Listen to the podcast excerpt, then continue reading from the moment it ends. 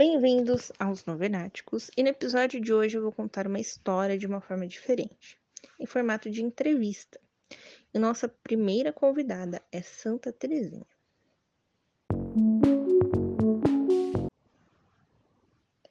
Santa Teresinha de Lisieux, ou Santa Teresinha do Menino Jesus, é uma das santas mais queridas da Igreja Católica. Conhecida como Santa das Rosas ou a Flor do Carmelo, ela é uma fonte de inspiração para muitos fiéis que buscam uma vida de santidade e proximidade com Deus. Bem-vinda aos Novenáticos. Muito obrigada. Santa Teresinha, onde você nasceu?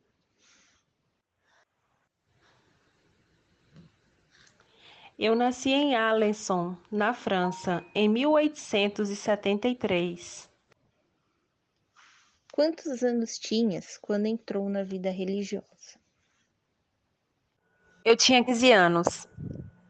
Eu fui até o Papa e pedi autorização para entrar para o convento antes da idade mínima.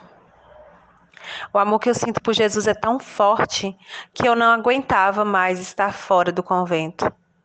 Eu entrei para o Carmelo e me dediquei à oração, à meditação e à contemplação da Bíblia. Como és tratada no Carmelo? Deus está sempre cuidando de mim, mesmo nas circunstâncias difíceis. E também providencia tudo o que precisamos no convento. Quando eu era criança, eu via as pessoas se preocuparem em faltar comida e água. Mas se nós confiamos em Deus, nada vai nos faltar. Ele cuida de tudo.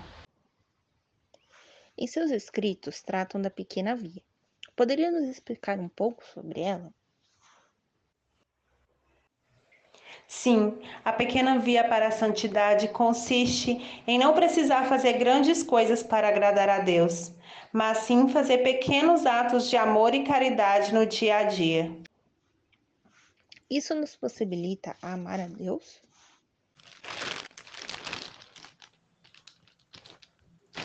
Sim, e amar nossos irmãos também. Tem alguma mensagem final para nossos ouvintes? Nunca duvide do amor de Deus.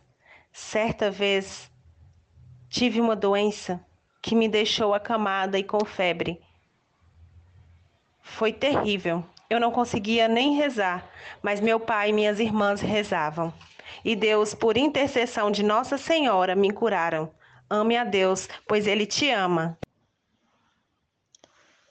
Muito obrigada pela sua participação conosco.